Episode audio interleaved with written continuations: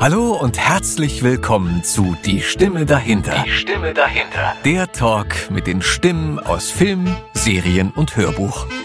Was ein wunderschöner Tag heute draußen, oder, Adam? Sonnenschein satt. Ey, das geht direkt ins Herz, oder? Oh ja, das ist wieder ein schönes Gefühl, aus dem Haus rauszugehen.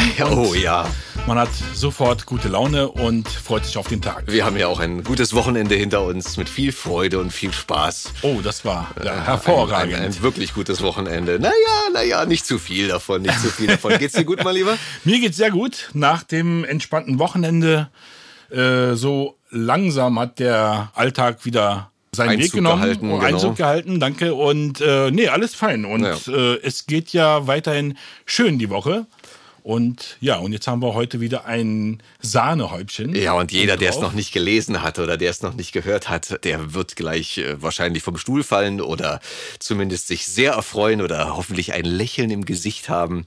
Pass auf, unseren heutigen Gast kennt ihr nicht nur vom Synchron, ihr kennt ihn natürlich auch von der Bühne und aus dem Fernsehen, aus diversen Produktionen. Ihr kennt ihn vom Landarzt, aus Derrick. Ihr kennt ihn natürlich vom Tatort. Ihr kennt ihn von Ein Schloss am Wörthersee für die eingefleischten Fans, von Der Alte, von Soko, von äh, dem Großstadtrevier. Ihr kennt ihn natürlich auch als deutsche Stimme von unter anderem Antonio Banderas und nicht zuletzt auch von Brandon Fraser. Hier ist Thorsten Münchow! Yippie, ihr Schweinebacken. ah, Thorsten, geil. Schön, hi, hi, dass du da hi, bist. Danke fürs freut Vorbeikommen. Mich, ja, freut mich auch sehr. Ist ja richtig lustig hier mit meinem Cinestar Dubbing Award auf dem Pult und so. Jeder, der sich das Cover jetzt nochmal genau anguckt, der wird sowohl die eingerahmte, wie sagt man, Urkunde. Ja, das ist die Urkunde, ähm, genau. Mit der, mit bewundern können, ja. als auch den Award selber. Yep, yeah, yeah. Der so im Oscar echt schon relativ ähnlich sieht, ne? Nee, ja, so ein bisschen. Es ja, hat, ist eine goldene, die haben gesagt, das ist eine Sternschnuppe. Wenn man den nämlich so ein bisschen so hält, dann ah, fliegt der nämlich. Stimmt, ja? stimmt. Also das ist ja auch Cine Star. Ja. CineStar ist, hier, äh, wie sagt man, Deutschlands größte Kinokette. Neben, ich glaube, Cinemax und Kinopolis und wen wir alles so haben. Und die haben diesen Dubbing Award dieses Jahr aus dem, ja, ins Leben gerufen, mhm. würde ich mal sagen. Und durch einen Zufall habe ich ihn bekommen. Naja, nicht nur durch einen Zufall, sondern durch deine, durch ja. deine Performance, würde ich sagen. Ja. Ähm, wir machen es mal kurz. Wir sind ja, weil wir gerade beim Thema sind. Hm? Ähm, wir haben ja richtig Glück, dich jetzt hier bei uns im Studio haben zu können, weil du bist ja gerade ein sehr gefragter Mann mit vielen Interviews, mit vielen Live-Schaltungen wahrscheinlich. Ja, äh, gerade. Das ist äh, total verrückt, finde ich auch. Aber macht richtig Spaß, weil ich finde, für unsere Berufsgattung, ich mag das Wort Branche nicht so gerne, äh, ich sage ja, ich von mir selbst, ich bin Schauspieler, das habe ich gelernt. Schauspieler, Hörspieler, Synchronspieler, Regisseur und hin und wieder produziere ich auch ein bisschen was. Äh, aber das ist mir sehr wichtig, dass wir spielen. Ich bin kein Sprecher. Sprecher sind die, die die Nachrichten vorlesen beim RBB oder im Bayerischen Rundfunk oder in, na Gott, die Talk, Talkmaster sind auch keine Sprecher. Das sind gute Quatschköpfe, ja. Das funktioniert. Ey, es ist schön, dass du das sagst, weil genau so ist es. Ne? Spielen, Spaß haben, genau. Leben vermitteln, Leben einhauchen. Ja, das ist es ja das, was wir machen. Und das haben die ja auch äh, als, äh, wie sagt man, die Jury, das Urteil der Jury, warum ich den Preis bekommen habe, will ich jetzt eigentlich gar nicht vorlesen. Vielleicht könnt ihr ja sogar, weil sie haben meinen Regisseur Stefan Hoffmann eingeladen, der das Buch geschrieben hat. Grüße Zu, gehen raus. Genau, Stefan, ich grüße dich hiermit auch ganz, ganz herzlich. Es war wieder mal eine großartige Arbeit mit dir. Und ähm, ja, der wurde als geheimer Gast nach Lübeck geholt, aber wir haben uns, vielleicht mein Bruder, der, äh, der kam auch zur Verleihung nach Lübeck, weil das ist das Haupthaus. Da ist Sinestar geboren. 1948, glaube ich. Und Krass, so Mi ja, ja, Miriam Waldmann ist da die Kinoleiterin und ich kann mir immer das gut merken, weil wie die Gorch Fock, aber ich glaube, die gehört ihm nicht. Der Oliver Fock ist nämlich der CFO. Und äh, eigentlich sind sie äh, eingegliedert in Greater Union. Das habe ich jetzt mal, ich habe mich mal da ein bisschen du hast dich vorbereitet. Ja, auseinandergesetzt, weil wenn du da hinfährst, musst du ja auch ein bisschen was wissen, weil das war früher Kieft und Kieft. Marlies Kieft war die letzte familiäre Leitung mit ihrem Bruder Heiner. Das habe ich mal alles so recherchiert. Und als ich in Lübeck war, war ich war ja am Schauspielhaus in Lübeck. Es war auch Vertreter des Theaters da. Äh, das war ein, ein wirklich toller Abend und was ich so klasse finde, ist, dass eine Kinokette äh, so einen Preis gibt oder äh, ins Leben ruft. Das ja. sind ja die Leute, die die Filme zeigen müssen, die wir synchronisieren. Und da habe ich auch erfahren von Frau Waldmann, dass sie gesagt hat, ja, das ist immer noch über, ich glaube, 98 Prozent synchronisiert, was in Deutschland angeschaut wird. Original mit Untertitel OMU oder OMU oder OMU. Ähm, das sind maximal zwei Prozent. Und was ich auch ganz toll fand, äh, das hat mir Stefan nämlich gerade vor zwei Tagen gesagt, weil ich sage, wie viele Leute waren denn in diesem Arthouse-Film mit Brandon Fraser drin und das sind über 100.000 schon gewesen. Sonst ist der Schnitt dabei 30.000. Mhm. Und für jeden, der sich jetzt gerade fragt, warte mal, um welchen Film geht's? Es geht natürlich um The Whale. The Whale.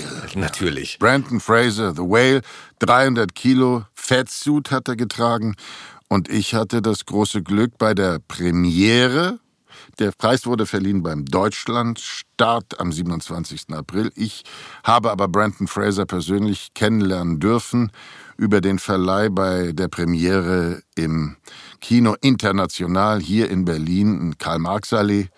Und das war ein Hammer. du hast es ja eben schon so ein bisschen erzählt. Ja, im Vorgespräch ähm, gerade, ja. Das ist wirklich ein gutes Zusammentreffen war. Ne? Das war wie ein Schöne. Bruderschaftstreffen. Das war ein, also äh, wie hat Brent gesagt, you look like my brother. Er hat ja nachher auch am Schluss, äh, es waren nur so 30 Sekunden für mich vorgesehen vom Verleih, was ich äh, auch so ein bisschen verstehe, aber was ich ganz toll fand, also ich stand dann so an der Seite, man hat mir gesagt, also es wird hier jetzt vor der Fotowand geht das dann ab. Sie, wir können Ihnen nicht versprechen, ob Sie ein Foto mit Brandon Fraser bekommen. Nö, das war mir auch ehrlich gesagt gar nicht so wichtig. Ich wollte ihm nur mal die Hand geben. Nee, anfassen ist auch nicht und nicht berühren, nicht reden, einfach nur hier. Wir haben Protokoll und das ist so vorgegeben und hast du gehört und hast du gesehen. 30 Sekunden maximal, wenn wir Glück haben. Ich kann es Ihnen nicht versprechen. Und äh, ja, und dann kam er rein und es war dann Brandon Fraser mit dem Team aus Amerika, Brandon Fraser mit dem Verleiher, Brandon Fraser und seine Frau, Brandon Fraser alleine und dann ich durfte dazu. Und dann fing der vor der Fotowand an, mit mir zu reden. Und das war natürlich ein bisschen gegen das Protokoll. Dann haben sie alle, hey, look into the camera, hey, Brandon, Brandon, Thorsten, weil ein paar haben mich doch tatsächlich dann erkannt vom Großstadtrevier.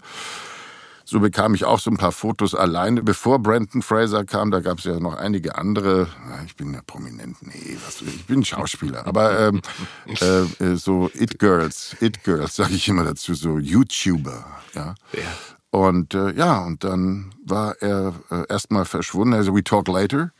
Und ähm, dann äh, ging es ins Kino rein. Ich mache die Geschichte, versuche mal kurz zu machen oder so. Du musst ja noch weg, du musst ja morgen schon wieder drehen, ne? Ja, ja, ich muss ja, morgen, ja, morgen geht, nee, morgen bereite ich mich vor. Übermorgen, so. äh, ich drehe jetzt 26, 30, 31 wieder den Helmut Hussmann in Großstadtrevier. Das ist ja gut, du, das freut mich sehr. Ja, so Kohli vor den Nordewink, Kevin Krusenbüttel, London, Lütten, Pint. Das ist auch Deutsch, ne? Das übersetze ich aber jetzt nicht. Bitte für mich. für mich bitte. ah, meine Güte, ja. Kohli Voigt, kalte Füße in, in Nordewink. Wind und Wind von Norden.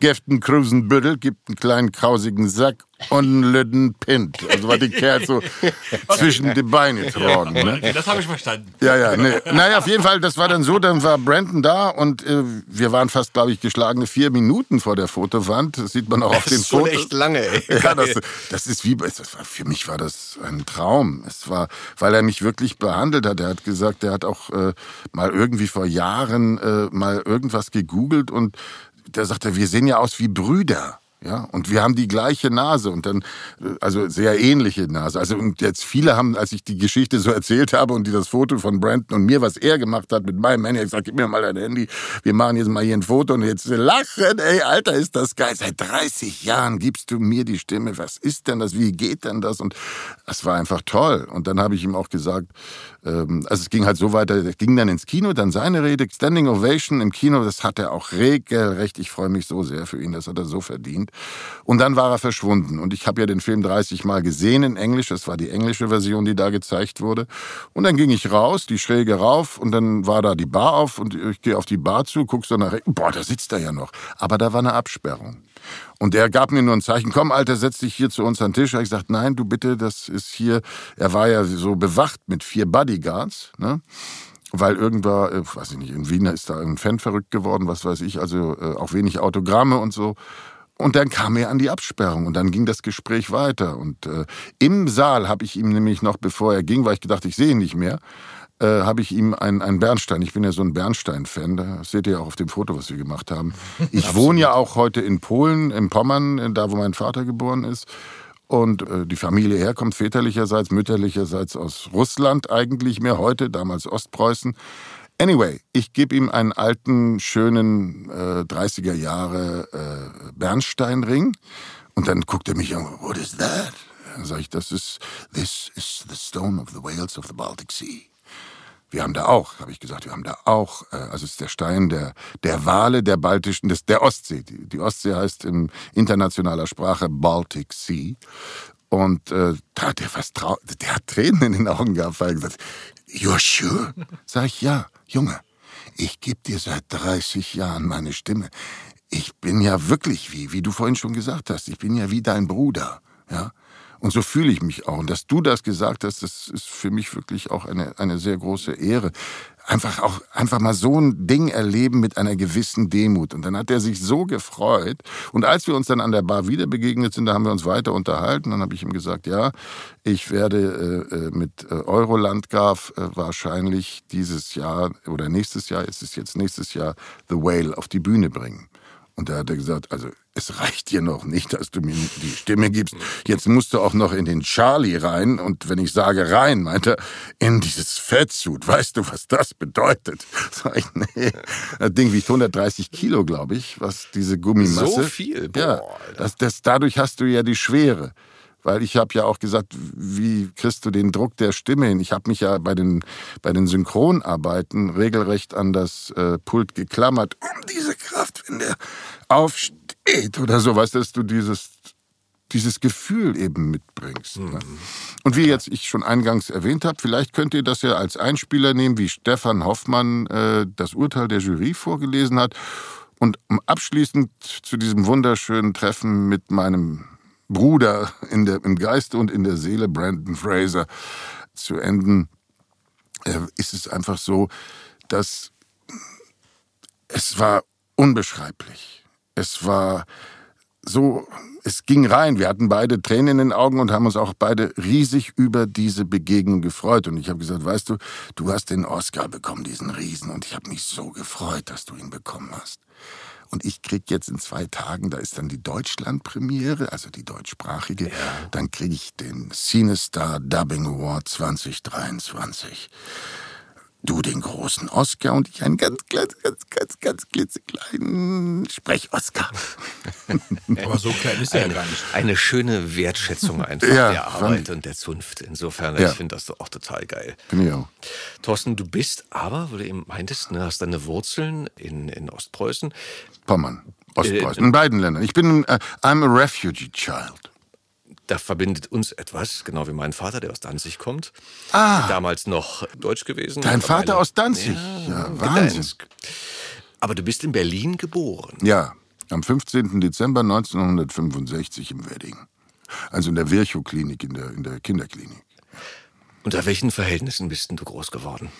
Ja, ähm, ja, mein Vater war damals Sprecher bei, beim RIAS, hier ist der Rias Berlin, eine freie Stimme der freien Welt. Er war Nachrichtensprecher und. Äh, Radio in American Sector. Yes, of course. und äh, meine Mutter lernte äh, Süßwarenverkäuferin im KDW. Und äh, mein Vater ist dann irgendwie Taxi gefahren. Ich weiß nicht mehr aus welchem Grund. Ich glaube, das versteckte Mikrofon. Er hat auch Hörspiele gemacht. Er hat unter anderem Ilja Richter mitentdeckt, der als siebenjähriger Steppke in den Hörspielen meines Vaters beim Rias, weil da war der Hörspieldirektor, wenn ich richtig es noch in Erinnerung habe. Ich, mein Vater ist auch schon seit vielen Jahren tot. Äh, war Erik Ode, der Kommissar. Hans Rosenthal war Sportdirektor. Äh, das war alles in den 50er, Anfang der 60er Jahre. Und mhm. äh, dann hat er so das versteckte Mikrofon und prominente Leute vom Flughafen Tegel abgeholt, in ein Gespräch vertieft und das wurde aufgezeichnet. Das versteckte Mikrofon oder so hieß das. Also mein Vater war sozusagen Moderator, lernte meine Mutter kennen. Dann zogen sie nach Schleswig-Holstein, weil mein Vater wollte nicht die Ausbildung machen zum, also der musste dann irgendwann, der hat Jahre schon gearbeitet für den Sender und da hat der Sender gesagt, jetzt ist das Rundfunkgesetz da oder wie das auch immer hieß.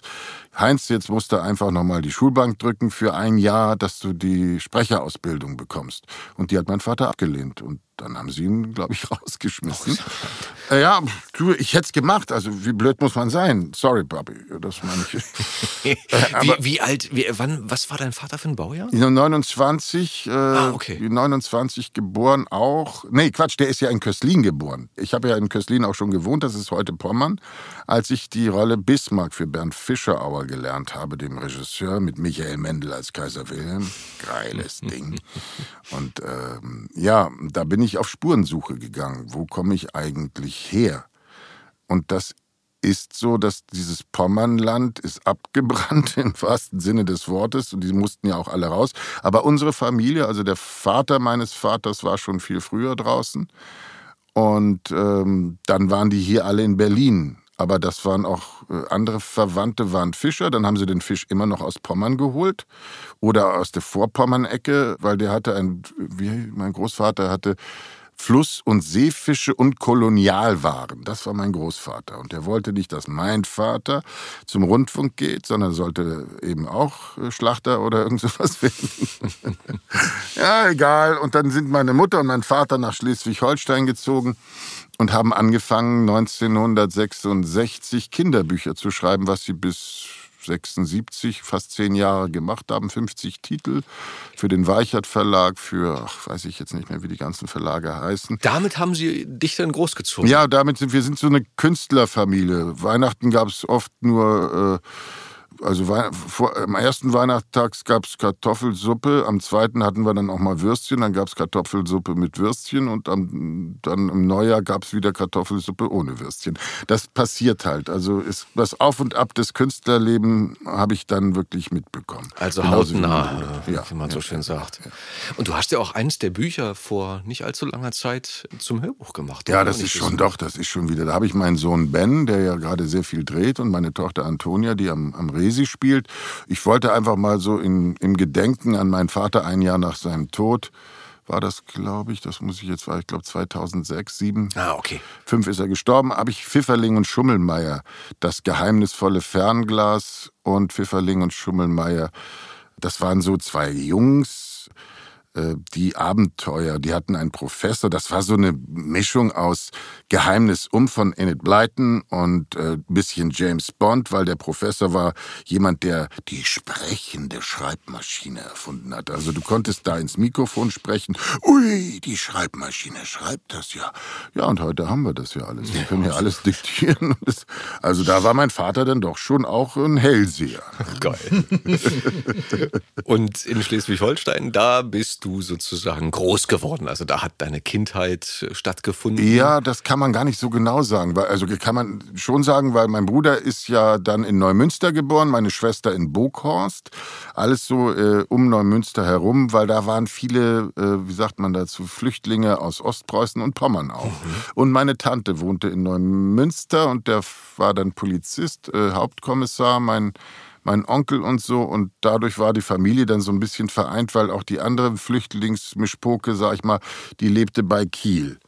Und äh, im Endeffekt waren wir nur drei Jahre da, weil mein Vater dann einen schweren Unfall hatte. Der ist auf der Treppe ausgerutscht, hat sich das Rückgrat gebrochen. Oh Gott. Aber hat, ist nicht querschnittsgelähmt gewesen. Aber dann war der Verdienst war weg. Und ein, da gab es einen, einen Illustrator vom Stern, Dietrich Molder, dann auch ein bekannter Maler geworden später, Nolde-Schüler, äh, Emil Nolde-Schüler, ähm, der meinem Vater äh, oder meinen Eltern gesagt hat, ey, die, die suchen da auf so einer Festung in Baden-Württemberg einen Turmschreiber. Also und dann sind wir auf den blauen Turm nach Bad Wimpfen gezogen, auf die größte Kaiserpfalz nördlich der Alpen. Und äh, die hat Barbarossa gebaut, 1182 den Grundstein gelegt und sein Enkelsohn Heinrich der Sechste, warte mal, Heinrich der Siebte hat sie, glaube ich, fer fertiggestellt. Barbarossa, Heinrich der Sechste, Friedrich der Zweite, der große Staufer und dann Heinrich der Siebte. Du bist wahnsinnig interessiert geschichtlich, habe ich eben ja, schon mitbekommen. Ne? Genau, das ist dein Ding. Hm, Geschichte 1 habe ich mit Mathe 5 ausgeglichen. dann ging das immer. Und wenn du auf so einer Burg dann mit zehn Jahren auch dann noch Geld verdienen kannst als Fremdenführer, weil ich habe dann die Geschichte dieser Burg gelernt, oder dieser Festung besser gesagt, die ist ja die größte Kaiserpfalz nördlich der Alpen, die heute noch existent ist. Mhm.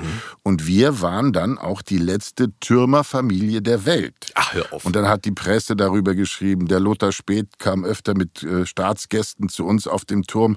Ich habe das Gästebuch noch, wo die Araber und die Palästinenser bei uns uns im Wohnzimmer sich totgesoffen haben mit dem Spät zusammen. Wie alt warst du da? Äh, neun. Okay. Ja, ich musste halt immer runtergehen, wenn, die, wenn der, mein Vater hat immer, oder meine Mutter hat immer ein bisschen gelogen. Die hat gesagt, Thorsten, kannst du noch aus dem Keller noch mal eine Kiste Wein holen? Das hieß, geh runter zur Schuche Marie, die hatte da den Edeka-Laden und hol noch mal eine Kiste Trollinger Lemberger und lass es aufschreiben.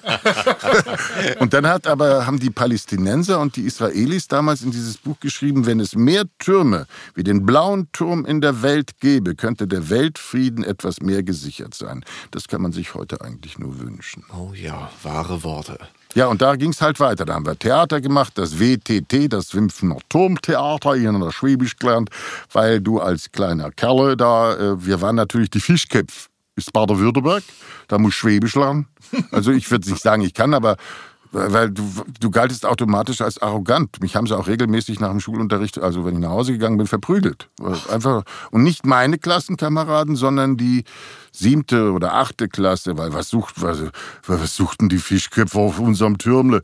Schreiber, Schreiber sind es, die schreiben Bücher. Mein, mein Vater schreibt auch, aber wir schaffen bei Audi Neckarsulm und wir schaffen bei Daimler-Benz in, in Zuffenhause oder wo das Zuffendings da, Böblingen, ne, was weiß ich, also, äh, das hast du, da musstest du Schwäbisch lernen, weil ich dann, weil ich wollte ja auch mal, habe ich eine wunderschöne Griechin kennengelernt, damals so mit 14 hatte, oh, die, war, mm, die war lecker. Aber der, der, der, muss ja irgendwas erzählen, weißt du? Da habe ich meinen besten Freund damals in Frank gefragt. Nee, Uli, Uli von Langen hieß der. Sag ich mal, Uli, die gefällt mir so gut. Ja, was machst du denn da? Ja, da musst du nachgehen, sagt er, und du musst fragen, willst du mit mir gangelt? Also willst du mit mir gehen? Und dann bin ich dann im Pausenhof, bin ich dann zu ihr dann in der Pause, um zehn war die, glaube ich, und ich gesagt, hallo Alexandra, es war Griechin, hab versucht ein bisschen Schwäbisch zu schwätzen, und gesagt, willst du mit mir gangelt? Dann guckt die mich an. Wo na dann? Ah, shit, habe ich gedacht. Ja, äh, zum Bäcker. Ich wollte dich auf ein Brötchen einladen. Ja, gut gekontert, gut gekontert. Hast du das easy weggesteckt so, wenn die dir da aufgelauert haben oder dir gegeben haben? Oder nee, das war, das war nicht, das war nicht ganz ohne. Es ging eigentlich meinem Bruder genauso, meinem Bruderherz Christian und äh, meine Schwester blieb etwas verschont, weil dann waren wir irgendwann älter und mein Vater hat ja hier geboxt beim alten Frank in Berlin. Da war Hänschen Brausewetter und äh, die waren alle die Kids damals in der Hitlerjugend, die haben sich zum Boxen getroffen. Mhm. Ne? Und ähm, Achso, das heißt, dein Vater musste oder also war in der HJ damals? Der und, musste in die HJ, äh, klar. Das ist jetzt tatsächlich kein Witz, weil mein Großvater, die hatten so eine Altbauwohnung, die hatten eine ein Ehepaar mit ihrer Tochter, ich glaube fast zwei oder drei Jahre, hinter einer großen Schrankwand. Die haben noch ein Stück Mauer reingebracht, aber so waren hinter dem Schrank zwei oder drei Quadratmeter. Darüber hat mein Vater mal eine Novelle geschrieben, weil der sich in dieses jüdische Mädchen damals verliebt hatte. Hey Duda oder der dunkle grüne Zaun heißt das. Ähm, und ähm, ja, dann war der mein Vater natürlich in der AJ, damit wenigstens ein Kind oder einer aus der Familie dieses Abzeichen trägt. Mhm. Ja, oder irgendwie, dass es so aussieht, als ob. Wie genau kann ich es heute auch gar nicht mehr wiedergeben. Auf jeden Fall hat mein Vater das Boxen gelernt in Berlin und hat es uns dann beigebracht, meinem Bruder und mir. Und das hätte beinahe zur Scheidung geführt, weil Weihnachten bekamen wir die Boxhandschuhe mit Mundschutz und allem drin und dran. Und äh, Quatsch, an meinem Geburtstag, 15. Dezember, bekamen wir Boxhandschuhe, also wurde halt so verteilt. Und dann wurde der Ring oben im, im Dachboden, in diesem riesigen Turm, gab es einen riesigen Dachboden. Also im Quadrat konntest du dann fast einen richtigen Boxring aufstellen. Und da haben wir Boxen gelernt. Und dann sind wir nachher auch zum TSV Neckarsulm gewechselt. Also wir haben richtig geboxt. Okay. Und irgendwann zum richtigen Zeitpunkt, als sie wieder hinter mir her waren, Dirty Harry. Hast du dich immer umgedreht? ja. Ich habe ich hab dann mir den Größten geschnappt. Mein Vater hat gesagt, nimm dir gleich aus der Gruppe den Größten, zwei rechts, zwei links und auf die zwölf. Mit dem Uppercut und das äh, Überraschung. Das ist der Überraschungseffekt. Ich habe ein bisschen Dollar zugehauen. Ich glaube, ich habe dem, glaube ich, sogar einen Zahn oder so. Aber mir blieb ja nichts anderes übrig. Also habe ich es gemacht. Und dann war wirklich Ruhe. Da war Uwe. Hat funktioniert. Boah, hat funktioniert. Okay. War aber nachhaltig. Der, ja, nee, aber meine Lehrerin hat gesagt, so, das ist ein Schläger. Und hat mich dann in der Klasse in die dunkle Seite nach hinten links gesetzt. Das ging zwei Jahre und dann hat sich das wieder ein bisschen beruhigt. War aber, sie wussten, mit uns ist nicht mehr zu scherzen. Und mein Bruder wurde 83 württembergischer Meister, weil ich musste meine Realschule damals fertig machen also abschließen äh, in der 10. Klasse mit Berufsausbildung zum Maschinenbauer bei in der Audi-Schule war ich, mhm. in Neckarsulm. Zweiter Bildungsweg sozusagen, weil ich wollte nicht aufs Gymnasium, wo die ganzen, für mich, wo die Arroganten waren damals. Die Schreiberlinge. Ja, ja, du, weil die alle mich immer geärgert haben. Und äh, dann habe ich das Abitur halt in Plattdeutsch geschrieben und hatte 136 Fehler. Und das hat mein Vater mir wirklich ins Gesicht gehauen. Das kann doch nicht sein, dass der Sohn des Schriftstellers hier 106 glatte 6. Und dann haben die gesagt, ja, Psychologen und den ganzen Quatsch. Und ich gesagt, nee, ich mache die Hauptschule fertig, die habe ich mit 1,2 abgeschlossen.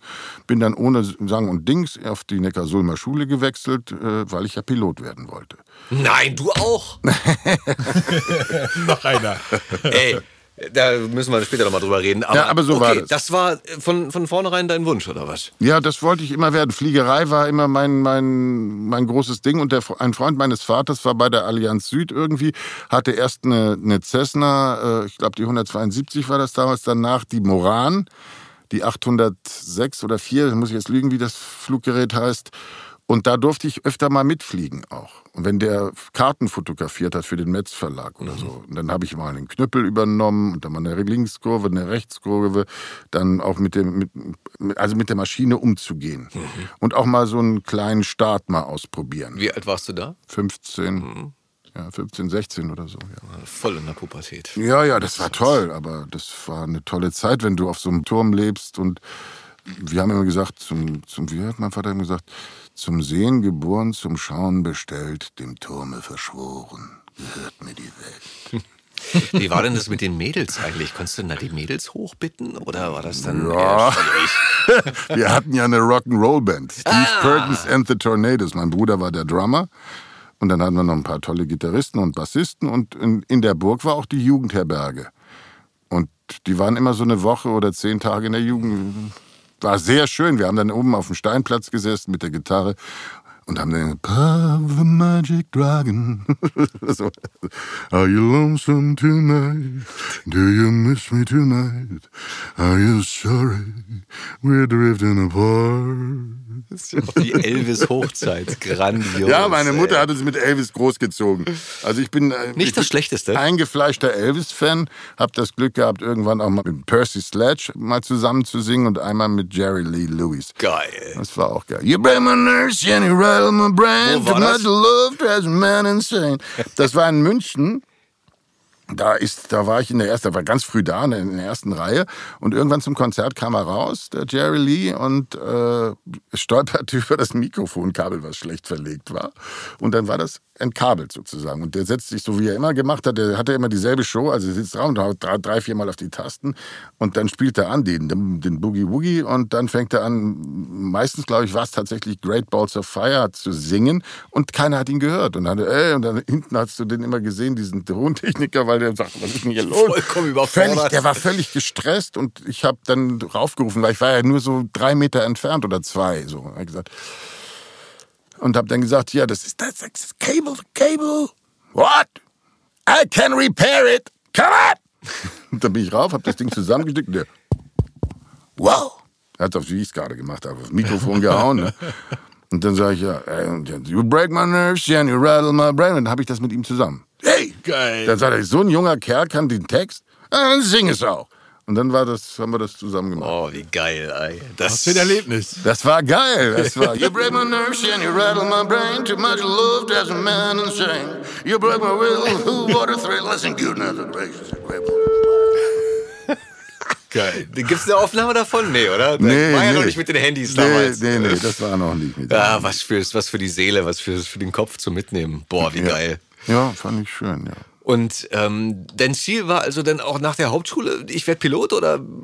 Ich wollte ja weitermachen. Ich wollte halt nur nicht aufs Gymnasium. Okay. Weil das war schwierig. Das war einfach, das war so eine Zeit in den 80er, Anfang der 80er Jahre weil wir haben hannoveranisches Deutsch gesprochen, sprich eigentlich in der Familie Hochdeutsch. Mhm. In Schleswig-Holstein, wo wir hingezogen sind, um da anzuknüpfen, 1966, 67, 68, 69, 70, 71 bis 74, genau. Okay. 74 sind wir auf die Burg gezogen und äh, heute drehe ich ja Großstadtrevier und bin durch einen Zufall mit meinem Bruder, weil wir machen jetzt auch Gesang zusammen, Bruderherz, äh, ein Gesangsduo als Konkurrenz für die Amigos, sage ich immer so spaßeshalber. äh, nein, das ist nicht, das ist ein bisschen übertrieben. Aber Bruderherz wird, glaube ich, ziemlich geil. Jetzt hat uns der Bernd Meinunger nochmal einen Text geschickt und wir arbeiten da mit Universal zusammen, Music Starter äh, und äh, Ingo Politz, Producer von Silbermond und anderen, der das arrangiert und äh, Jörg Kosshorst ist eben unser Manager da und äh, jetzt durch die, das sollte eigentlich vor der Corona-Zeit losgehen, also während, und dann war natürlich Funkstille, es waren ja keine Konzerte möglich. Und dann, als wir äh, endlich die Titel hatten, dann sind natürlich erstmal die Konzerte mit den, ich will nicht sagen Allstars, aber mit denen, die halt jetzt drei Jahre oder fast drei Jahre, kann man sagen, keine Konzerte geben konnten, die laufen natürlich vor. Und bevor da was Neues, vor allem im Duo, an den Start kommt, das dauert. Aber das wird jetzt laufen. Wir drehen am, ich glaube, am 11. jetzt das erste richtig geile Musikvideo äh, in Kiel. Ne? Mit Bruderherz, also mit meinem Bruder zusammen und meinen Freunden, weil ich lebe jetzt wieder in Auguck, wenn ich in Deutschland bin. Und zwar im Tivoli. Also da, wo mein Vater vor über 50 Jahren niederdeutsches Theater gemacht hat. Geil. Da bin ich hin und mein Bruder und ich sind während der Corona-Zeit einfach mal, wir haben gesagt, jetzt gehen wir mal wieder auf Spurensuche und sind dann einfach mal nach Aukrug gefahren, haben unser altes Haus, die alte Karte nochmal angeguckt, die von den 13 Kastanien, die riesigen Dingern, da steht nur noch fünf, glaube ich, die Rest haben sie weggesickt. Aukrug ist mittlerweile von 1000 auf 4.500 Menschen hoch, aber das alte 1898 gebaute Tivoli-Theater mit der Kulturwerkstatt da drin, das äh, existierte noch. Und dann sind wir da rein und da war der ähm, Rainer Hübner und seine Frau Sigrid, die hatten gerade irgendein so Musikding, was sie trotz Corona auf die, die machen immer der Hillbilly. Er ist, glaube ich, 74, ich sage immer Sgt. Pepper and the Blues X-Band. Die heißt nämlich Blues X, die Band. Und äh, ja, und dann waren auf der Bühne noch zwei und dann haben wir gesagt, jetzt, mein Bruder hat sich an Schlagzeug gesetzt, Rainer, den wir kennen, und heute sind wir richtig befreundet mit Rainer, Sieke, Tochter Susanne. Und jetzt äh, sieht es so aus, dass äh, ich das mit meinem Freund äh, Michael Preuß, äh, der ist Drehbuchautor, und ähm, äh, Mitleiter oder wie sagt man Co-Leiter des äh, Theaters meines Freundes Fred Buchalski, ehemals Hamburger Schauspieler aus und meine Wenigkeit, wir beleben jetzt das Tivoli in Aukrug wieder. Und da fahre ich jetzt auch wieder hin. Da, wo ich vor 50 bin, jetzt auch, da bin ich auch heulend manchmal, muss ich ganz ehrlich sagen, da durch die, meine alten Schulwege lang gelaufen und an der Au entlang diesem kleinen Bach.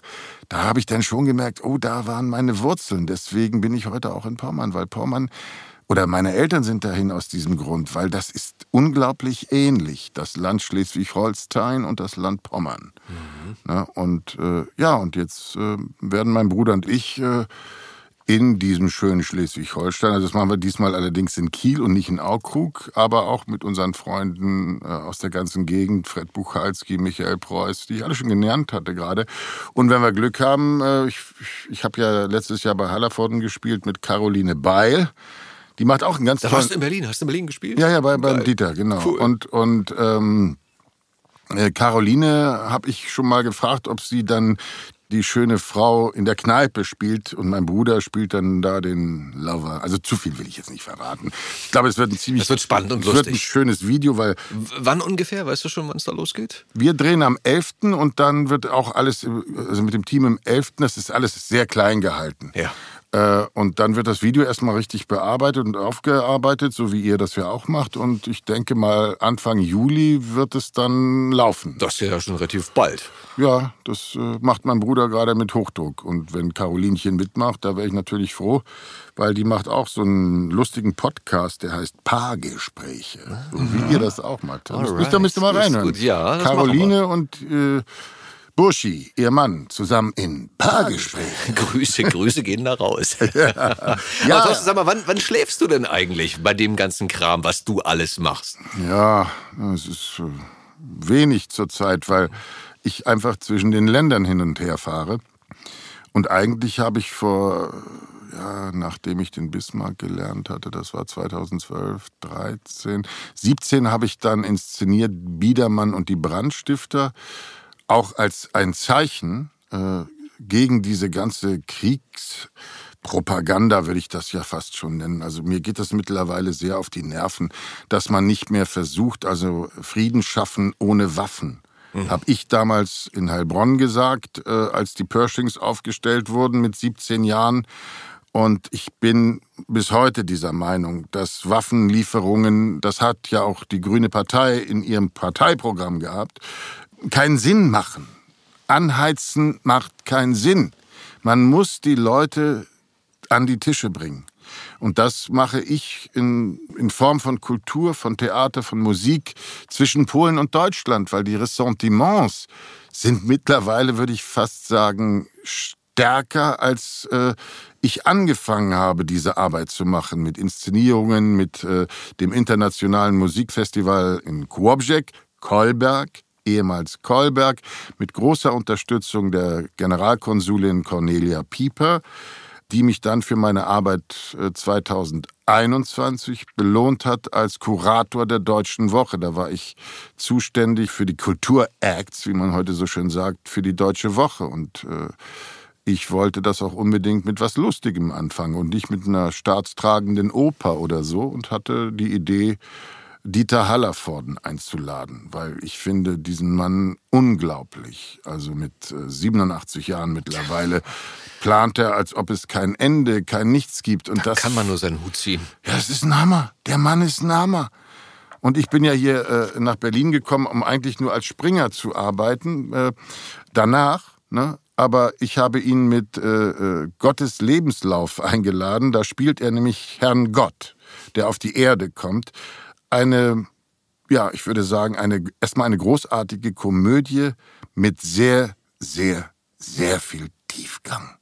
Was auch Gott und die Kirche anbelangt und so weiter. Mhm. Ich glaube, da kann sich jeder, der das hört, seine Gedanken machen. Auch äh, finde ich, äh, hätte die Kirche in vielen, vielen Momenten äh, anders reagieren können, finde ich. Auch in Corona-Zeiten, auch in Kriegszeiten. Und ich finde das nach wie vor wichtig, dass wir miteinander reden, auch wenn Herr Putin ein Teufel ist und Herr Biden weiß sich nicht, was der ist. Also es, es muss und was Herr Zelensky macht, weiß ich auch nicht. Aber das ist deswegen bin ich im Osten und deswegen versuche ich mit Kultur und Demut aufeinander zuzugehen und die Leute auch miteinander zu verbinden. Und siehe da, es funktioniert. Mhm. Wenn du solche Arbeit machst und äh, Dieter Hallervorden ist wirklich morgens um vier angereist, um Abend um 19 Uhr zu spielen. Mein Freund Michael Preuß hat ihn noch abgeholt, hier von der Philharmonie, da war ein riesen Act mit ihm. Und äh, die Leute in Polen, es war alles simultan übersetzt, oben mit so einem Laufband, die erste Vorstellung hat Dieter selbst gesagt, dass ich darf ihn tatsächlich duzen. Er hat es mir angeboten. Ritterschlag. Ja, das war wirklich für mich ein Ritterschlag. Das sage ich mal ganz klar. Also äh, erst Dieter Hallervorden und dann auch noch Brandon Fraser. Also. Der Tag ist ja, eigentlich müsste ich schon das erste Bier öffnen, aber ich weiß, nee, ich trinke kein Bier mehr. Ich weiß, ich weiß, aber äh, ja, der Tag ist gelaufen. Nee, aber was, äh, ich, das ist einfach irre und, und die, äh, der hat dann gespielt, es waren natürlich die ganzen Festreden und die Politiker und Oberbürgermeister von Bremen und Staatsminister und hast du gesehen. Und ich hörte dann nur Dieter Hallervorden, wenn die jetzt nicht aufhören zu reden, spiele ich halt nicht mehr. da hatte er aber auch völlig recht, sorry. Ich balim, dann, balim. Ja, ja, ich habe dann das da, das, äh, das lassen wir mal gleich. äh, und dann hat er gespielt und es war eine beachtliche Vorstellung. Aber die zweite hat er mir dann gesagt, wo dann die ganzen Studenten drin waren, also auch nicht unbedingt der deutschen Sprache mächtig, aber eben ein junges Publikum, frisch und äh, eben kein Staatsakt. Und ich sage euch, die haben sich geäumelt wie in Berlin. Die fallen ja von den Stühlen, wenn der Mann da auftritt zusammen mit Peter Bause. Peter Bause und dann auch noch seine Christiane, seine Frau und also dieses ganze Team war toll. Und dann stehende Ovationen in Danzig für Dieter Hallervorden. Und er hat mir dann gesagt, irgendwann mal sagt er, das hat er nicht erwartet. Das war ja wie in Berlin. Weißt du? Und äh, dann äh, kurz danach äh, ruft mich äh, Volker Brabant an und sagt, sag mal, kannst du hier einspringen? Der ähm, Michael Mendel ist krank und ähm, kann jetzt nicht spielen. Aber du wirst nicht spielen, weil wenn er, wenn er sich erholt noch bis zur Premiere, das war am 31. Dezember, äh, 30. Dezember war der Anruf, dann musste ich noch ein bisschen warten, denn am 31. kam, bitte komm, also alles absagen in Pommern, in Polen, in Swoops, Stolp.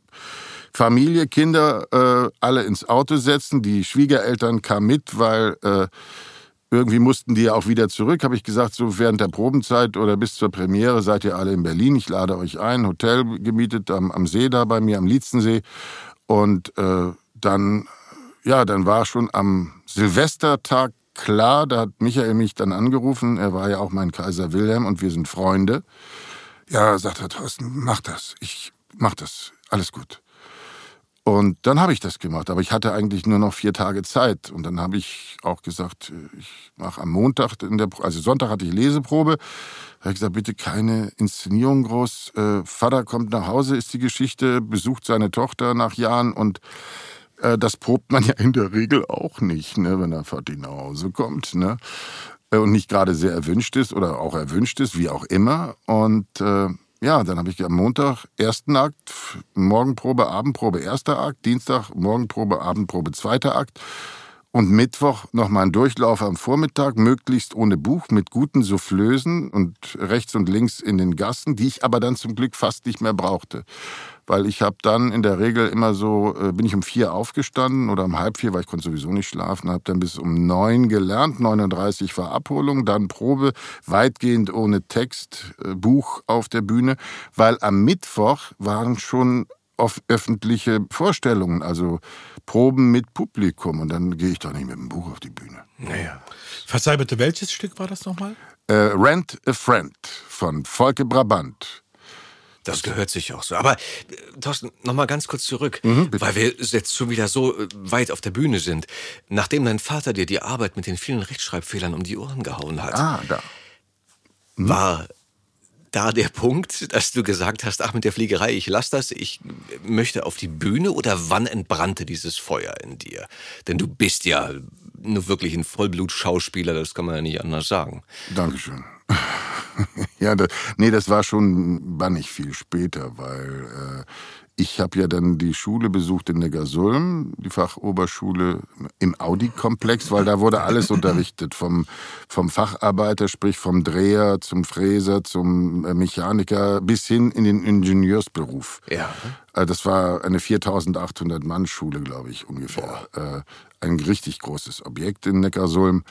Und äh, dann habe ich meinen Weg gemacht und habe meine Prüfung bei der Lufthansa wollte ich machen. Die nahmen 83 nur Abiturienten und weil mittlere Reife mit abgeschlossenem Beruf sozusagen galt als Abitur, weil ich habe gedacht, wenn ich das so mache, gehe ich auf den technischen Zweig, damit falls ich mal irgendwie eine Notlandung machen muss, vielleicht kann ich dann da äh, in dem Fluggerät was reparieren. Also ich wollte auch jetzt nicht eine 747 fliegen, sondern ich wollte auch, äh, was, was weiß ich, auf der Biber in Kanada äh, Post fliegen oder so, eine Propellermaschine mit Stern, Sternmotor oder so.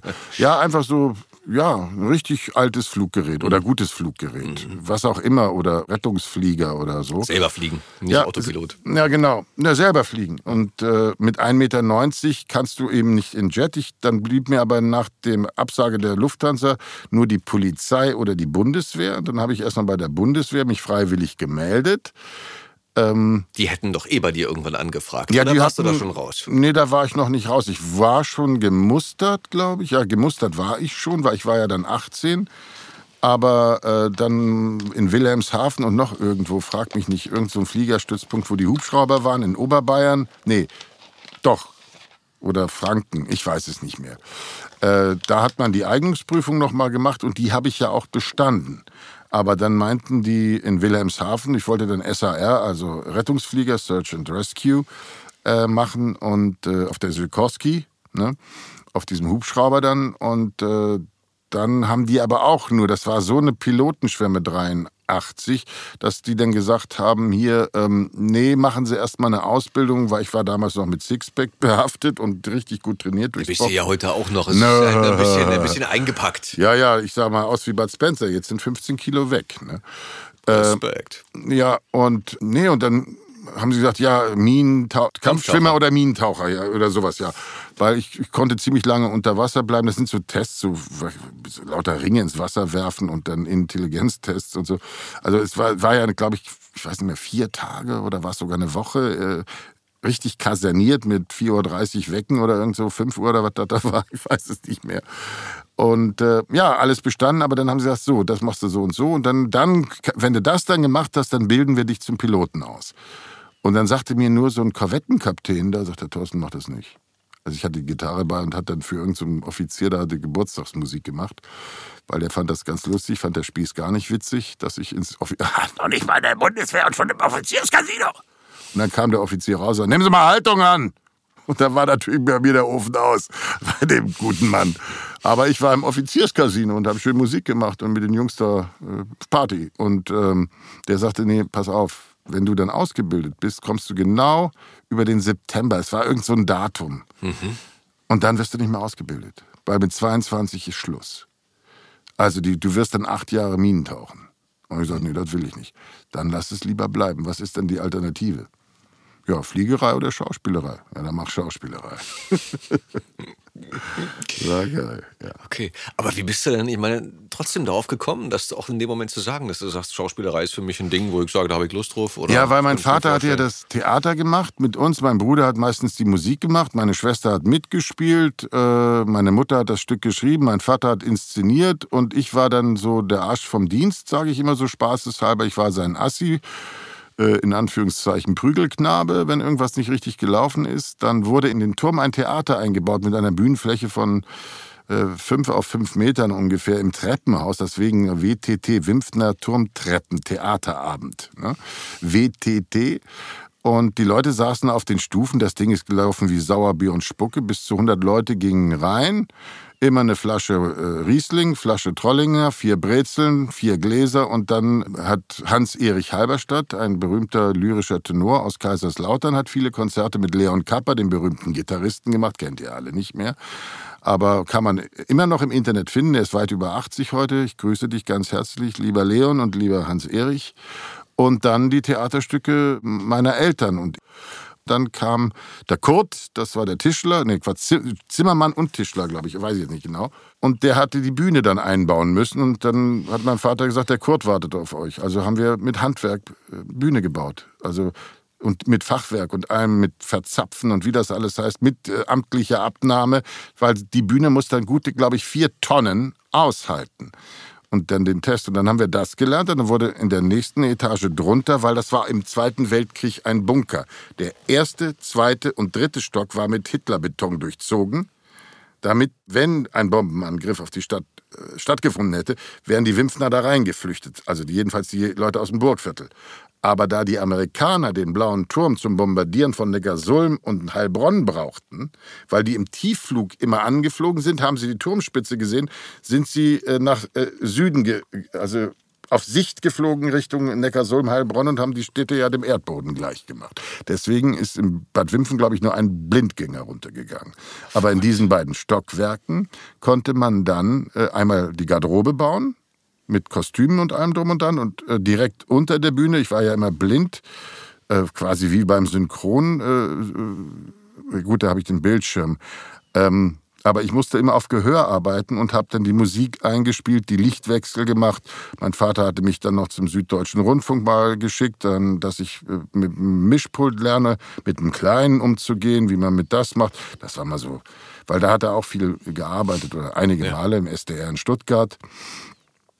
Und so war das ein Familienunternehmen. Ich also du hast es von der Pike auf sozusagen jedes ja. Gewerk einmal mitgemacht. Ja, also vor der Bühne, hinter der Bühne, dann die, kam die Akademie, dann war ich ja erstmal auch während der Akademiezeit Regieassistent von Pablo del Monaco, äh, der hat Opern inszeniert, also unter anderem Carmen in Saarbrücken.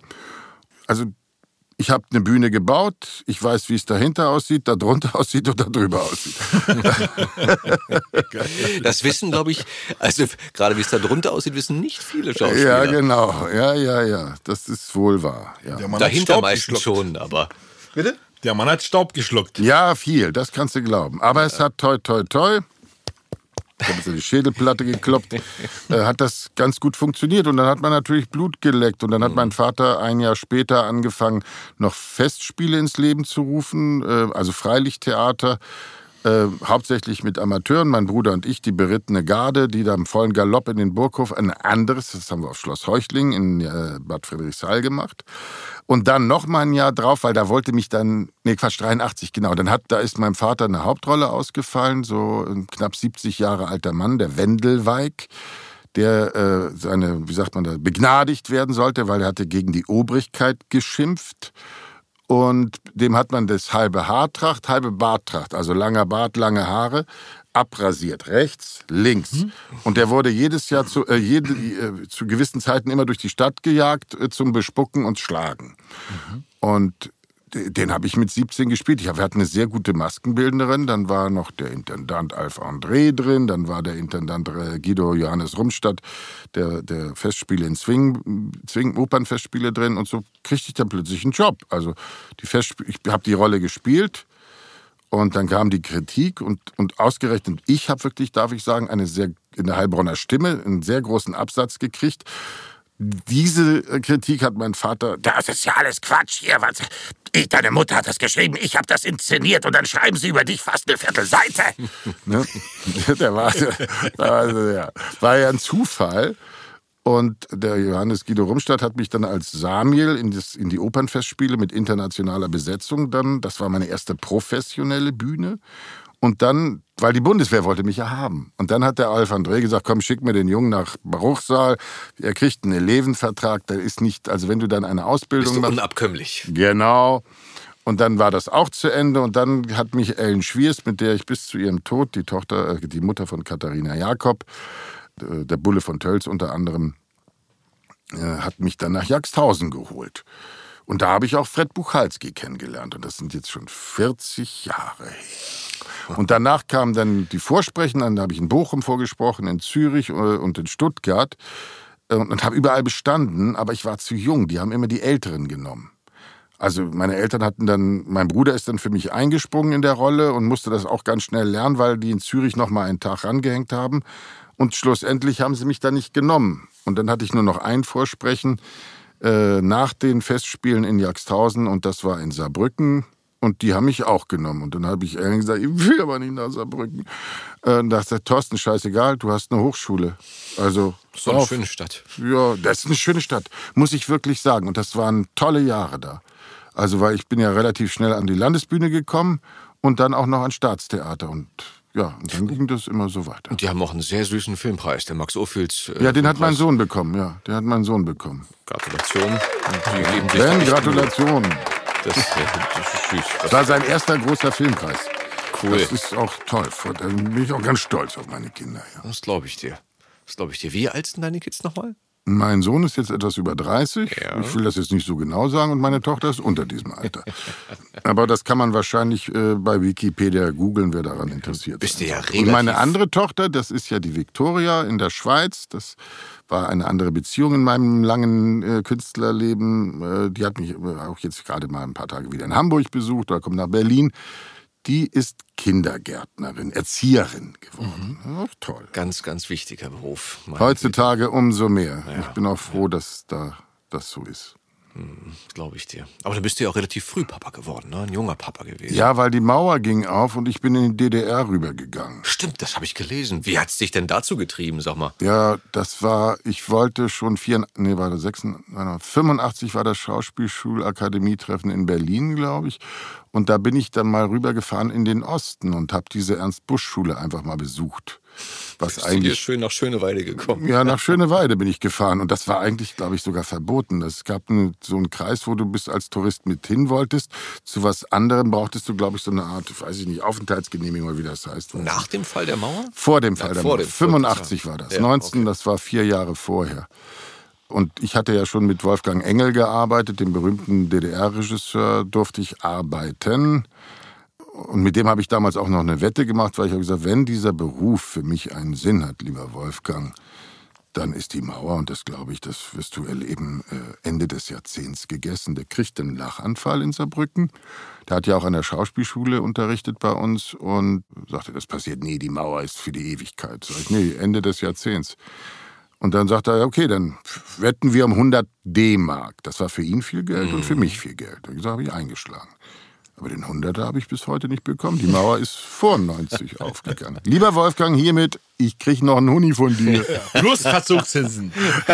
oh, das, wie viel ist es denn eigentlich? Ja, ja, das ist dann schon, äh, ich meine, mit Inflation und so. Also, ja, ich würde sagen, äh, Schon mal eine Tankladung, ne? Oder ein, oder ein ja, schönes Essen zu zweit. Das also mit 100 Euro kriegst du keinen Tank mehr voll, Leute. Ja, ja, deswegen meine ich, mit den Zinsen dann dazu. Also, Ach so, ja, dann kann das dann, funktionieren. Ähm, ja, Kannst du nochmal einen Laster ranhängen. nee, das war. Und dann bin ich halt, äh, äh, als die Mauer aufging, war ich in Lübeck. Und äh, dann sind die alle da zu uns rübergekommen. Also das war ja, Schlutup war der Grenzübergang und das wurde ja auch überall gezeigt und die Autos und Hurra. Und in der Stadt war eine regelrechte Aggression, weil die Leute hatten 100 Mark abgehoben oder bekommen als Begrüßungsgeld. Ja. Und haben dann auch sich mal ein Chanel-Parfum gekauft oder andere Sachen und haben plötzlich gemerkt, der 100er ist weg. Der ist ja gar nichts wert. Also schnell konnten sie gar nicht gucken, wie die 100 Mark schon wieder weg waren. Ja. Ne? Und äh, da war, das war ziemlich dunkel. Also ich erinnere mich noch, dass ich oft nach den Proben vom Schauspiel aus Lübeck äh, raus bin und dann standen überall die, die, die, ich weiß gar nicht, Wartburgs und Trabis und so eine russische Automarke, Siu. Volga. Volga, ja, Volga. Genau, wie heißt der andere? Moskwitsch. Moskwitsch. Der Moskwitsch war das, ja, der aussieht wie ein Alfa Romeo, genau, Alfa. Genau. Und da waren die drin, rauchten ihre, diese komischen Zigaretten und hinten waren zwei Butschen auf dem Rücksitz. Und dann habe ich gesagt, nee, das kann nicht sein. Hab dann an die Scheiben geklopft, weil da waren viele Parkplätze. Ich habe da in der Nähe vom Theater, äh, bei den Trägerwerken da, war ein großer Parkplatz und das war ja alles freigegeben. 9., 10., 11. November und dann habe ich da einmal angeklopft und habe gesagt, Kinder, hier. Und es war kalt, es war ja November. Und dann habe ich gesagt, komm, raus hier. Äh, äh nee, wer sind Sie? Und was sollen das? Ich, ich, ich, sag, ich könnte doch nicht da. Euch die, ja, ist aber so kalt, wir müssen rauchen. Sag ich, ihr müsst da nicht rauchen, dann kommt ihr jetzt zu mir. Und da habe ich ganz viele Leute mitgenommen. Ich hatte manchmal bis zu 20 Leute. Ich habe so ein Häuschen da gemietet von der Familie Carrière, von Mathieu's Eltern. Äh, die waren Psychologen. Das wurde mir empfohlen für 900 Mark. So ein altes Seemannshäuschen, wo die Zimmer über Zimmer gebaut haben. Ich hatte eine Vier-Zimmer-Wohnung, also kannst du sagen, so, so 5 Meter 50 mal 6, 7 Meter und dann hoch. Aber das wird oben immer kleiner. Also in, der, in den vierten Stock passte nur noch meine Doppelbettmatratze. Und dann habe ich die Leute abgeholt und dann äh, die Tür immer aufgelassen. Und gesagt, Kühlschrank, das war auch alles relativ schnell leer. Und dann, dann kamen auch schon die ersten Besucher aus Schwerin, damals noch Matti Wien und Gerrit Kling, die sind ja heute sehr berühmt. Du, du weißt, dass es mein Bruder ist. Ja, klar. Okay. Das weiß ich schon. Okay, ja, du bist auch vorbereitet. Ja, natürlich. nee, und Matti und, und Gerrit waren ja äh, ein Pärchen damals. Also Matti hatte viele Pärchen.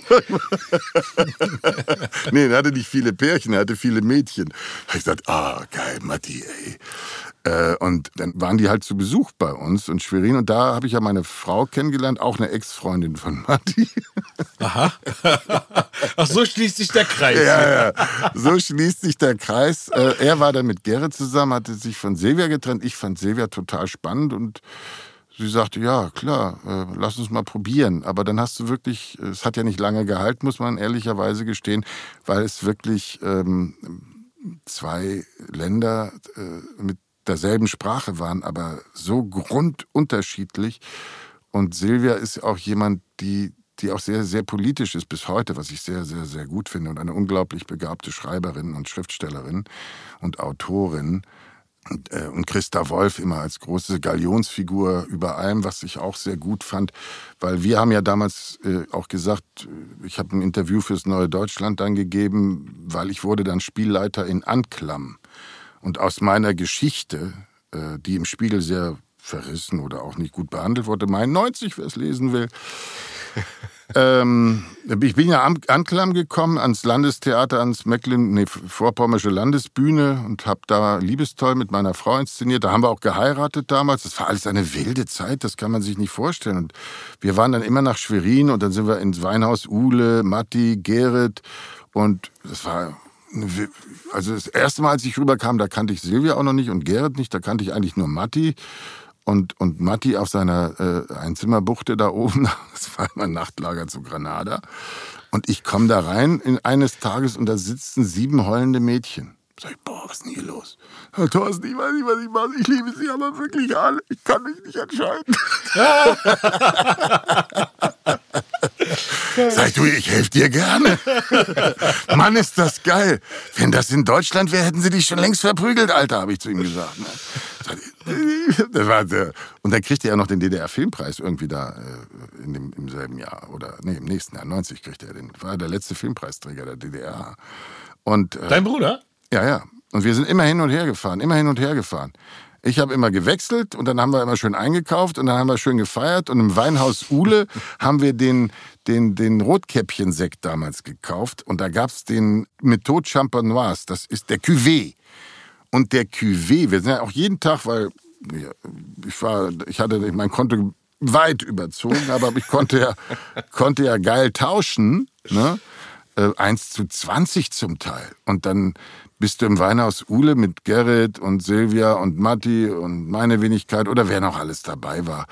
Und dann hast du da Rehbraten bestellt mit Besättigungsbeilage. Und dann gab's aber dafür 49 Mark 90, also den Karl-Marx-Schein im Endeffekt, gab's diesen Cuvée. Und das war ja teuer. Das war richtig mhm. viel Geld. Ja. Aber den haben wir weggetrunken wie Wasser. Weil im Endeffekt waren das ja dann für mich sieben Mark oder Krass, fünf, ja. je nachdem, wie du getauscht ja. hast. Dann bin ich dann irgendwann mal noch, äh, bevor das mit Silvia losging, es ging ja erst Ende des Jahres dann los, äh, 89 bin ich dann nach Spanien geflogen, äh, um eine Freundin zu treffen, die mich da eingeladen hatte und hatte Gerrit meinen Wagen gegeben. Und wer holt mich vom Flughafen ab? Matti. Sag ich, Matti, ich dachte, du hast keinen Führerschein. Nee, habe ich auch nicht. Sag ich, was? Bist du jetzt hierher gefahren? Einer muss dich doch hier abholen. Geil, ja klar, einer muss es doch tun. Mit Schein oder ohne. Ja, das war ja, es war ja äh, Rodeo im Wilden Westen, so hieß auch der Artikel, als ich da anfing, diese Inszenierung zu machen. Äh, und dann habe ich ja noch in der Zeit, äh, ich habe dann relativ ich wollte dann auch nicht mehr, ich konnte doch nicht mehr am Lübecker Schauspieler. Das ist ein geschichtsträchtiges Moment und mit Matti und ich waren dicke damals. Also es war ein Hammer. Also wir haben auch die erste Reise in den Westen gemeinsam gemacht die dann sehr unschön verlief, aber darauf gehe ich nicht näher ein. Okay. Äh, Erzähle ich dir unter vier Augen. Okay. Ja, aber egal, das war einfach eine wilde Zeit. Es war, alles war plötzlich auf und äh, man, es war so vieles möglich. Aber dann sind da gewisse Leute in der ober, ober, ober, obersten Etage und sind so gierig, mhm. dass das eigentlich fast wie ein Rohrkrepierer war. Wie ich damals im, hat man mich auch mal gelobt irgendwann, hat gesagt, war den Satz so toll, weil ich gesagt habe, wenn wir die Vereinigung dieser beiden Länder, ist keine Wiedervereinigung, weil ich glaube, hat mir mal irgendein Politiker gesagt, ich weiß nicht, war es Herr Gysi oder, oder, äh, irgend, ich weiß es nicht mehr, weil Wiedervereinigung wäre, so ist es, glaube ich, festgehalten. Unter euren Kommentaren werdet ihr es sicher sehen, aber man hat mir gesagt, Wiedervereinigung bedeutete eigentlich nach den Grenzen von 1937. Es ist also eine Vereinigung beider deutschen Staaten und keine Wiedervereinigung. Mhm. Und das fand ich immer so, das hat mich auch immer genervt, dass der Reichstag noch nicht da oben, dass da nicht mal ein Bildhauer wie mein Bruder, der ist ja gelernter Bildhauer, bestellt wird und mach mal äh, Reichstag raus und äh, mach Bundestag da oben rein. Mhm. Es ist der Bundestag im Reichstag oder haben wir schon wieder Reichstag-Gedanken, habe ich damals gedacht. Mhm. Und habe dann dem neuen Deutschland gesagt, wenn wir diesen Marathon des Zusammenfügens dieser beiden Länder wie ein 100-Meter-Läufer gerade starten, dann geht uns nach mindestens 400 Metern die Luft aus. Und so war's. Im mhm. Endeffekt. Was wir von der DDR noch mitgenommen haben, finde ich, ist vielleicht nur das grüne Männchen. Ja. Und das ist ein bisschen wenig, finde ich. Mhm. Also, hm. ich meine, wir sind doch Menschen. Und es gab so vieles, es gab auch viel Schlimmes. Aber das hatten wir ja auch gerade, sorry, während Corona.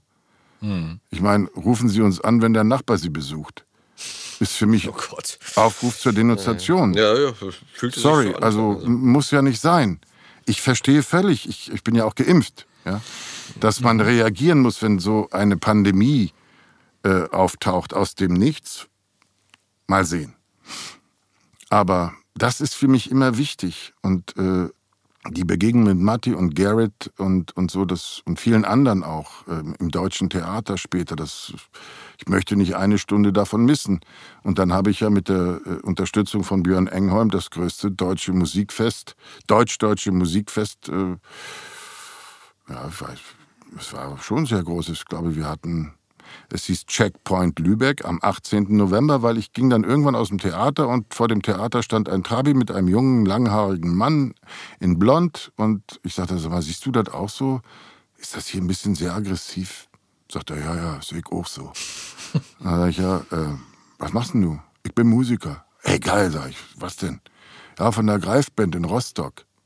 Das ist so, ich, äh, ja, so die Bab der, der Vorpommern, würde ich mal sagen. Da habe ich gesagt, was hältst du davon, wenn wir hier ein Musikfest machen, irgendwo auf dem Platz? Nachher hatte ich die ganze Hansestadt. Geil. Die ganze Hansestadt. Die haben aus, gedacht, sie spinnen. Aus so einer geilen Begegnung. Ja, weil ich habe gesagt, lass uns mal, ja, Schnapsidee. Und am 18. November fand dieses äh, Festival statt.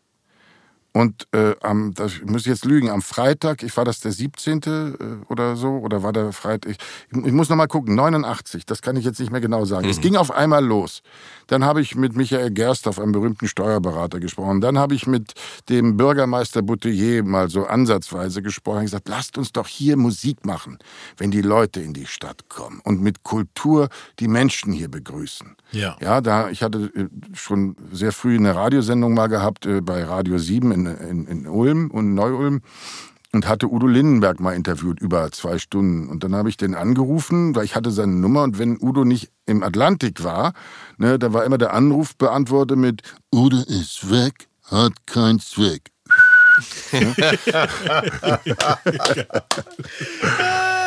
naja, und dann habe ich gegangen und gesagt, du Udo, äh, ich, ich möchte hier, ich brauche ein Zugpferd und so. RTL, ZDF, ARD, haben mich alle ausgelacht. Haben mich alle ausgelacht. Die haben gesagt, das klappt nie, das wird, das, was, der hat ja nicht alle Tassen im Schrank.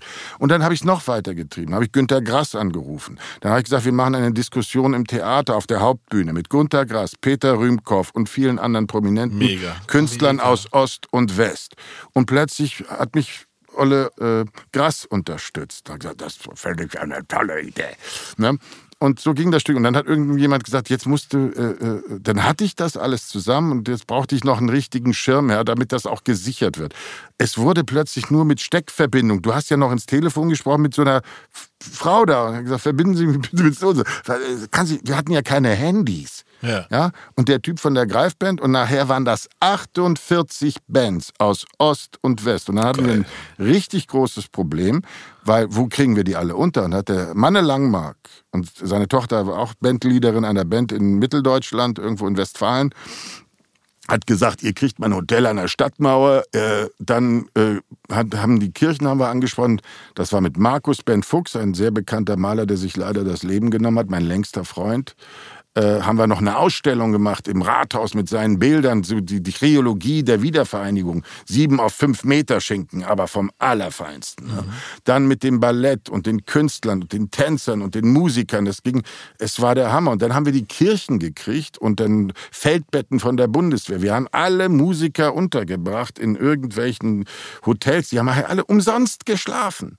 Wie hieß das Festival? Weißt du? Checkpoint Lübeck 89. Am 18. Mega. November ging das Ding los. Ja, das war der Wahnsinn. Weil dann habe ich einen Tag oder zwei Tage bevor es richtig losging, äh, bin ich in die Schiffergesellschaft, das ist ein ganz berühmtes Lokal in, in, Lübeck mit den Schiffen an der Decke und so, bin ich da rein und da war nämlich Frau Engholm, die Barbara. Hallo Barbara, nochmal vielen Dank für damals.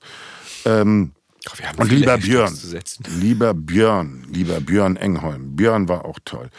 Und dann haben die, hat die Barbara gesagt, du bist verrückt, kriegst du das wirklich hin? Dann machen wir das. Ich kläre das mit meinem Mann. Und da hat der Björn, am nächsten Tag rief sie mich zurück. Es waren noch Telefone mit Kabel, ja. Weil die heißen ja nur Handy, weil auf der Messe in Stuttgart hat der Spät so ein Ding ohne Kabel in die Hand gekriegt und hat gesagt, ja, neu Handy, Koi-Kabel. Seitdem hast du das Handy. Ne? Naja, auf jeden Fall, die Barbara hatte dann den Björn und der Björn hatte mich und dann bin ich in die Staatskanzlei nach Kiel äh, noch gefahren. Ich, ey, Wahnsinn. Ich habe eine Woche fast nicht geschlafen, weil es ging nur rum, wir hatten ja nur Faxgeräte. Heute kannst du das mit WhatsApp machen. Ne? Wie Frau von der Leyen, die macht ja sogar Verträge hast in Milliardenhöhe. Kein, hast, du, hast, du, keinen Fax mehr? Nee. Aber heute kannst du Verträge in Milliardenhöhe mit, mit, mit dem Handy machen. Handy, Koikade, ja.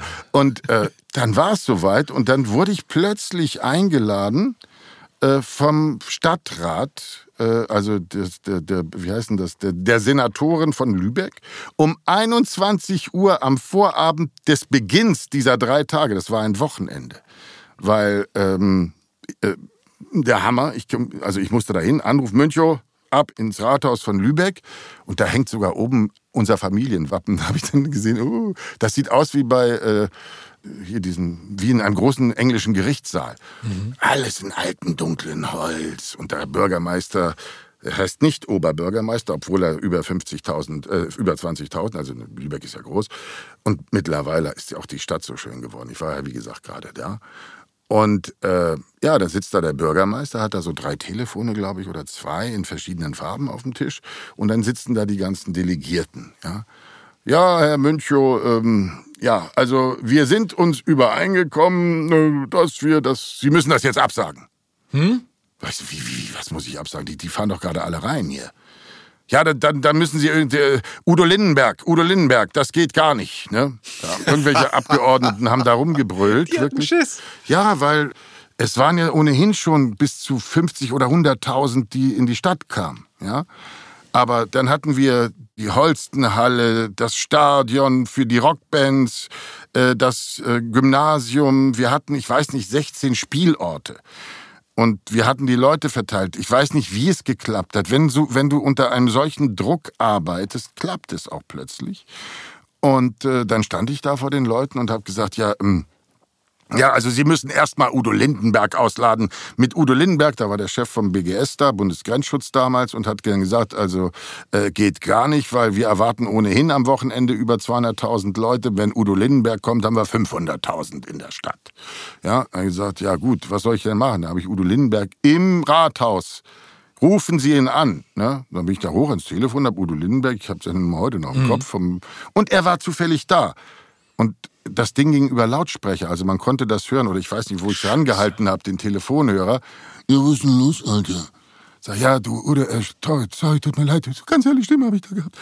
Ich, ich, ich muss dich ausladen. Ne? Die, die, die, die, die sagen, da kommt sonst, die wollen gleich, das war noch vor 22 Uhr, damit die Presse das noch rausbringen konnte. Udo Lindenberg ausgeladen, Münchow versagt oder was weiß ich, die geschrieben haben.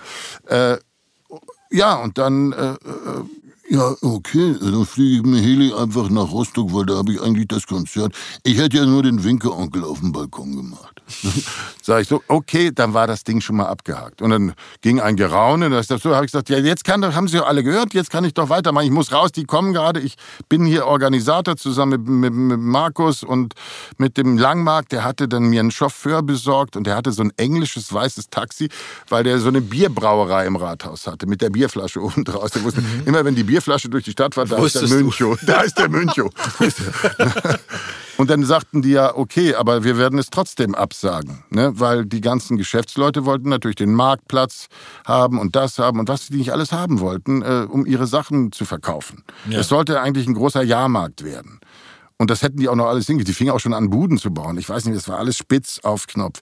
Um kurz vor neun. Und dann habe ich gesagt, ja, äh, ja, Sie müssen das absagen. Und da fing ich fast an zu heulen. Und dann habe ich gesagt, nee, also gut, wenn Sie wenn Sie jetzt wirklich noch gegen Ihren Ministerpräsidenten stimmen, dann müssen Sie dem das erklären. Das ist ja mein Schirmherr. Totenstille. Du hättest einen Groschen fallen lassen können, den hättest du auch noch gehört. Und dann sagte irgendein Abgeordneter, ah, der Herr Ministerpräsident unterstützt Sie wohl. Sag ich, ja, hat er. Und dann sage ich, ja, dann rufen wir doch mal den Herrn Ministerpräsidenten an. Das haben sie dann auch getan dann klingelte. Es war, glaube ich, der brauchte, glaube ich, nur den Hörer abnehmen, weil das Rathaus war mit dem irgendwie verbunden oder er hat die Nummer eingegeben, weiß ich nicht mehr. Auf jeden Fall das grüne oder das rote Telefon war es. Und dann Engholm, auch alles über Mikrofon. Ja, äh, Björn, ich bin's, Michi. Ja, Michi. Äh, was ist denn? Du, der Thorsten Münchow ist bei uns. Mensch, der Typ ist doch ein Wahnsinn, ne?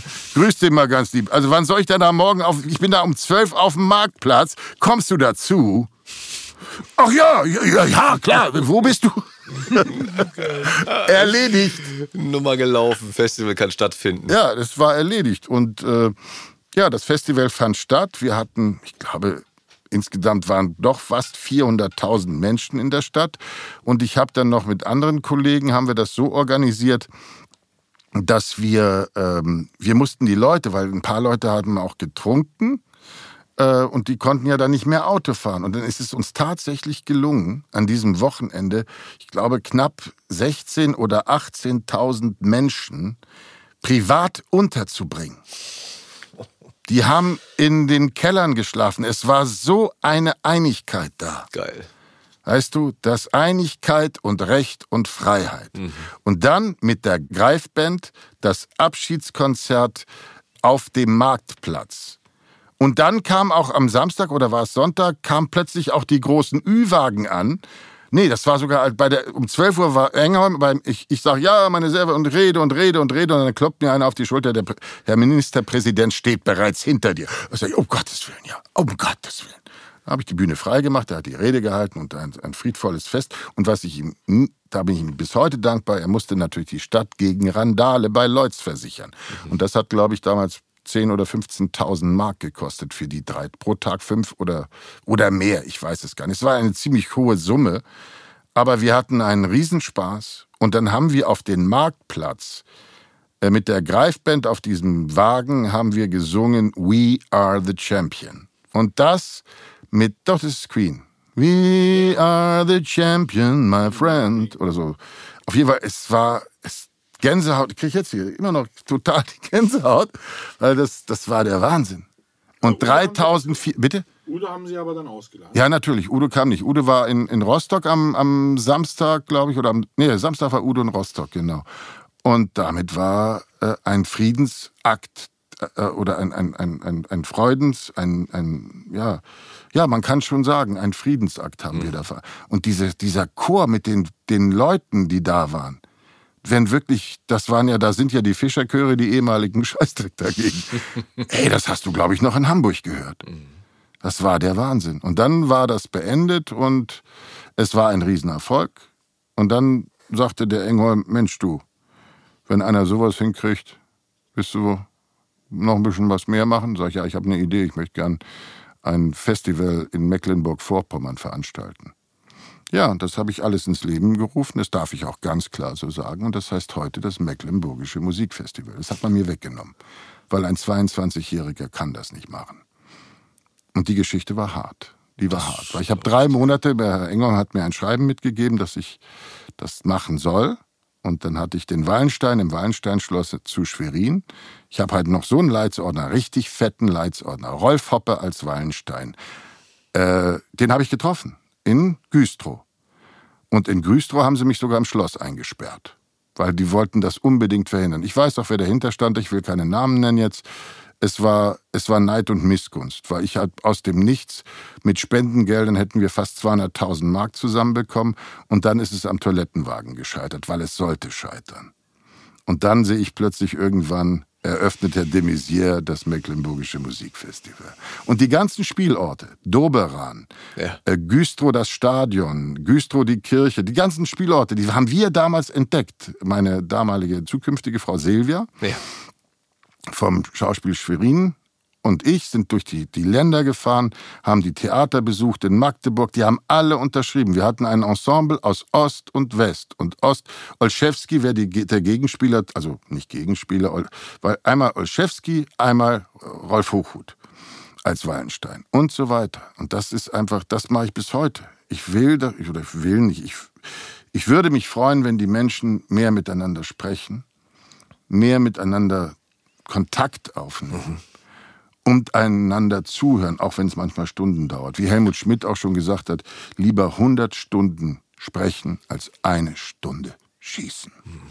Ja. Und Mahatma Gandhi hat gesagt, es gibt keinen Weg zum Frieden. Der Frieden ist der Weg. Und fertig. Zwei, zwei gute Zitate. Ja. ja. Und das finde ich in unserer Zeit heute sehr, sehr, sehr wichtig. Ich war damals 22. Und Björn hat mich sehr unterstützt damals und auch, ich durfte ihn ja auch dann duzen irgendwann und der hat auch gedacht, das gibt's doch alles nicht. Und dann haben sie es aber so hingedeichselt, weil ich hatte ja auch Sachen von dem äh, Schleswig-Holstein Musikfestival, geleitet von einem Herrn äh, Pfeiffer. Ich will dazu nichts weiter sagen. Mit zwei F oder mit, mit drei? Mit zwei F, aber damals eben ein CDUler und äh, ja, gab ja einen Skandal dann. Und dann hieß es plötzlich in irgendeiner Zeitung, Björn Engholm unterstützt Grünschnabel. Und dann musste er zurücktreten, weil die haben eigentlich es auf ihn abgesehen und wollten mich als Werkzeug benutzen. So würde ich das heute sagen. Okay. Ja, äh, spannendes Boah, ein hartes Leben. Spiel. Ja, ja, aber das Leben ist kein Zuckerschlecken. Und ich sage heute, ich bin ich 57 und äh, wie mir ein, ein lieber alter Freund gesagt hatte, äh, alt werden ist nichts für Schwächlinge. Und das kann ich heute nur unterschreiben. Ja. Wer hat es nochmal gesagt? äh, war schon nicht Anthony Hopkins, äh, meinte irgendwie, hier kommt eh keiner lebend raus. Auch das, ja. Ja, wir müssen halt, wir, wenn wir aufhören, miteinander zu kommunizieren und wenn die Kultur stirbt, stirbt der Mensch. Wenn die Biene stirbt, stirbt der Mensch. Wenn der Wal nicht mehr existiert, stirbt der Mensch. Und deswegen freue ich mich auch über diesen Preis, weil ich auch mal zeigen darf, und dann sind wir wieder in, der eigentlichen Geschichte, Synchron in Deutschland ist ein Kunstwerk. Und das fand ich so toll, dass die Cinestar-Gruppe das so gut erkannt hat. Und ich möchte da auch in die Bresche springen für, für viele meiner Kollegen, die ich sehr schätze, sei es ein Charles Rettinghaus, sei es ein Thorsten Michaelis. Leon Boden gibt es leider nicht mehr. Gott hab ihn selig. Ja, und, und, und, und äh, Heike Schrötter oder äh, wer auch immer. Also ich will jetzt, um Gottes Willen, nicht, wenn ich alle die, die ich mag, aufzähle, dann sitzen, sitzen wir morgen, morgen noch.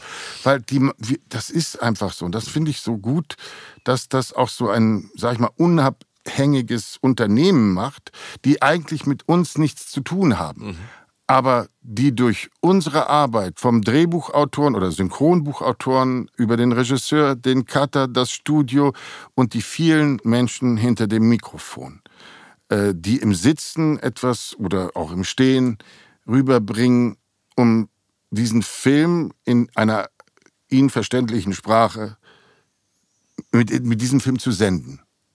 Wir senden. Ja, und das Mikrofon fungiert als unser Sender.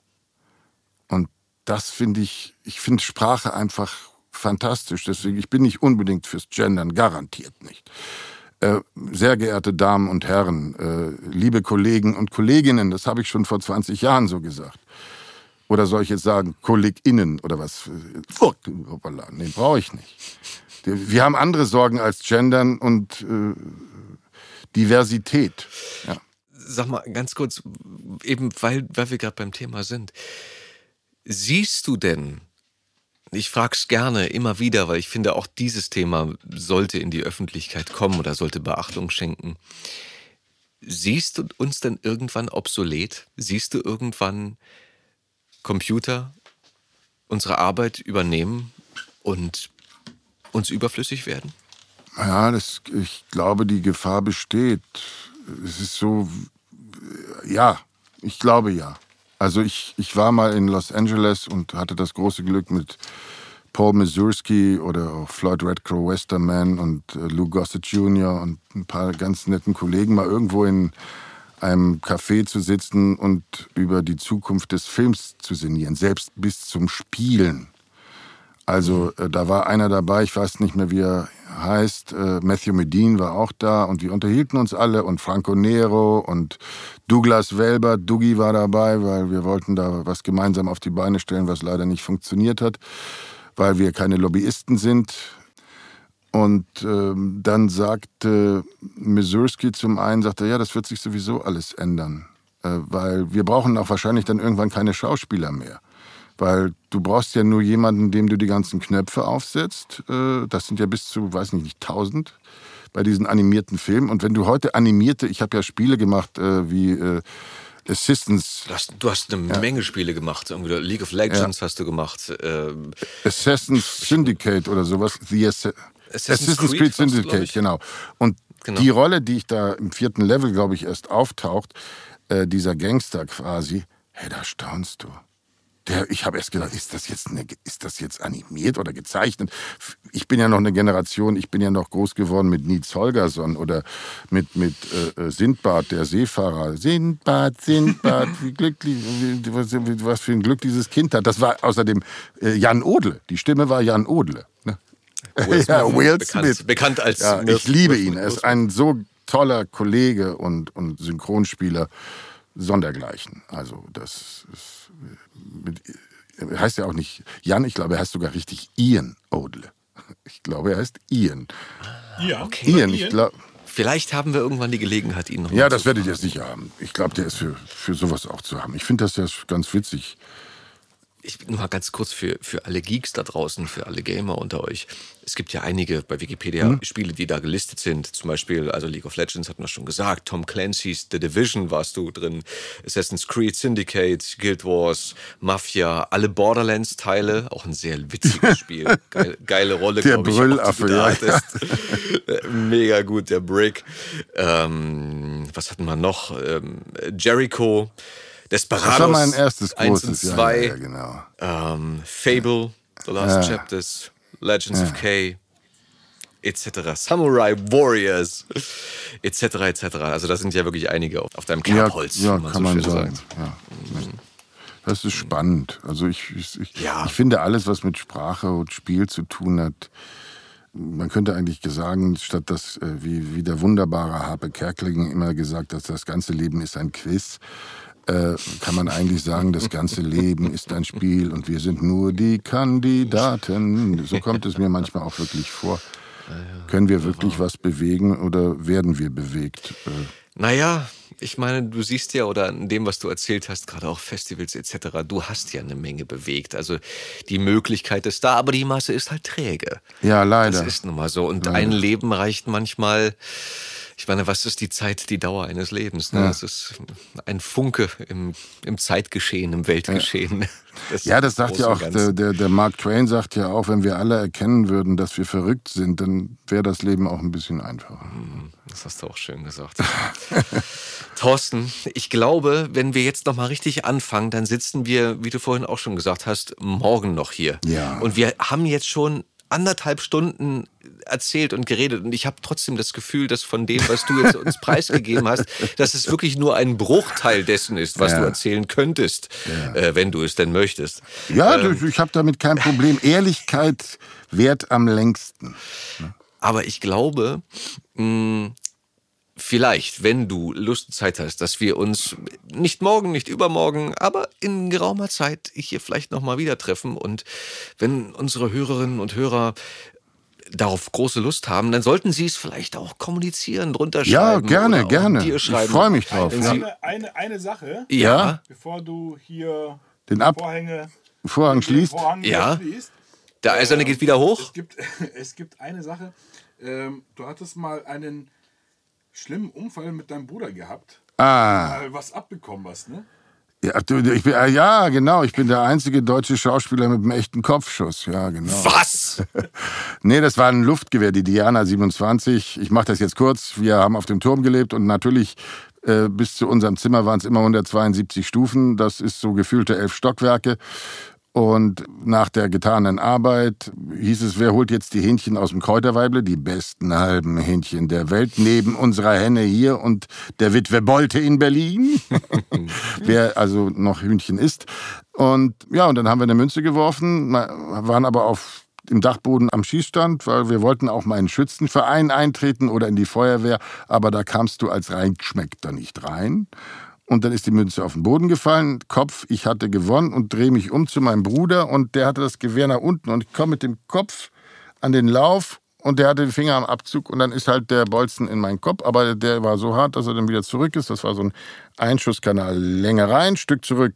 Und das wurde dann operiert. Das haben die Ärzte in der Vulpius-Klinik in Bad Rappenau erst nicht hingekriegt. Dann kam der ein Alter, der, der in, kurz vor seiner Pension stehen, der Alte, der hatte so eine tiefe Stimme. Der hat erstmal die drei Ärzte gefeuert, bis auf den Oberarzt. Ich gesagt, wie können Sie das Kind hier seit zwei Stunden? Meine Mutter schreiend im Flur, der Junge ist tot, der Junge ist tot. Das sagen Sie mir nur. Ich, ich, das, ich war nur örtlich betäubt und das war eigentlich sogar schon ein Fehler. Das hätte man nicht machen sollen, glaube ich. Ähm, naja, und der hat mir dann gesagt, wo er dann überall im Krieg da äh, ganz andere Kugeln aus, den, aus ganz anderen Körperteilen. Ich habe das alles früher schon gemacht. Der war auch, der hatte eine Alkoholfahne wie ein Elefant, das war auch egal. Ja, aber er hat nicht gezittert. Wollte ich gerade sagen, hat er ruhige Hände gehabt? Dann er hatte ganz ruhige Hände. Ich gesagt, wir hören auch mit der Bestrahlung auf, die Narkose geht zurück und ich gehe mit der äh, Pinzette oder mit dem Werkzeug da in dieses, ich habe ja unter so einem Tuch gelegen, das war ja erst rosa, dann und irgendwann war es dunkelrot, weil da kam ja Blut raus, ne? Und dann haben die operiert, äh, also und der ging dann an und der hat immer mit einer Pinzette und immer wenn er das erreicht hat, das war so ein, so ein, also nicht so mit dem Engel, es war so ein Geräusch. Und das mach mal am Ohr. Steck dir mal eine mhm. Gabel in, in, im Rücken, in den Kopf und, und, und ins Ohr und hau mit der Dings. So laut ist, das ist laut. Aber er hat die Kugel gekriegt. Das hört sich dann an, als ob du einen Backenzahn ziehst ohne Narkose. Und hat die Kugel rausgeholt. Dann wurde genäht. Ich war durch. Es war auch relativ schnell gut. Die Fahrt mit meinem Vater von da äh, nach Bad Rappenau war viel gefährlicher, weil ich bin ja runter, habe gesagt, Mama, Papa, nicht aufregen, aber Christian hat mir gerade in den Kopf geschossen. Na, und dann war natürlich Polen offen. aber der hat es gerettet, die Kugel ein, in Samt und die bekam ich dann zu Weihnachten als ewige Erinnerung. Und du hast jetzt immer eine gute Ausrede, falls hm. du mal was vergisst oder so. Ja, ich habe einen Kopfschuss. Ja, ja, mach das mal erst mal nach. genau. Thorsten. Yippie Wir machen es mal ganz kurz. Der Vorhang fällt langsam runter. Vielen, vielen lieben Dank, dass du bei uns warst und dass du so viel von deinem Leben und von deiner Persönlichkeit erzählt hast. Ich muss das jetzt erstmal alles sacken lassen und hier nochmal. Äh, Vielleicht war es auch zu viel, aber du hast gesagt, nein, mal. nein, nie nicht. Im Gegenteil, ich würde gerne ja. noch mehr wissen, aber ja. Wie gesagt, der Tag hat nur 24 Stunden und es kommt ja ein neuer Tag. Der Tag hat ein Ende und Schatten folgt dem Licht. Jeder Fluss führt zum Meer hin und die Liebe bricht nicht. Ja, in diesem Sinne. Auf Wiederhören. Bye, bye. Ihr BAE, Schweinebacke. Auf Wiederhören. Das war Die Stimme dahinter. Die Stimme dahinter. Moderiert von Fabian Oskar Wien. Produziert von Effendi Audio Solutions.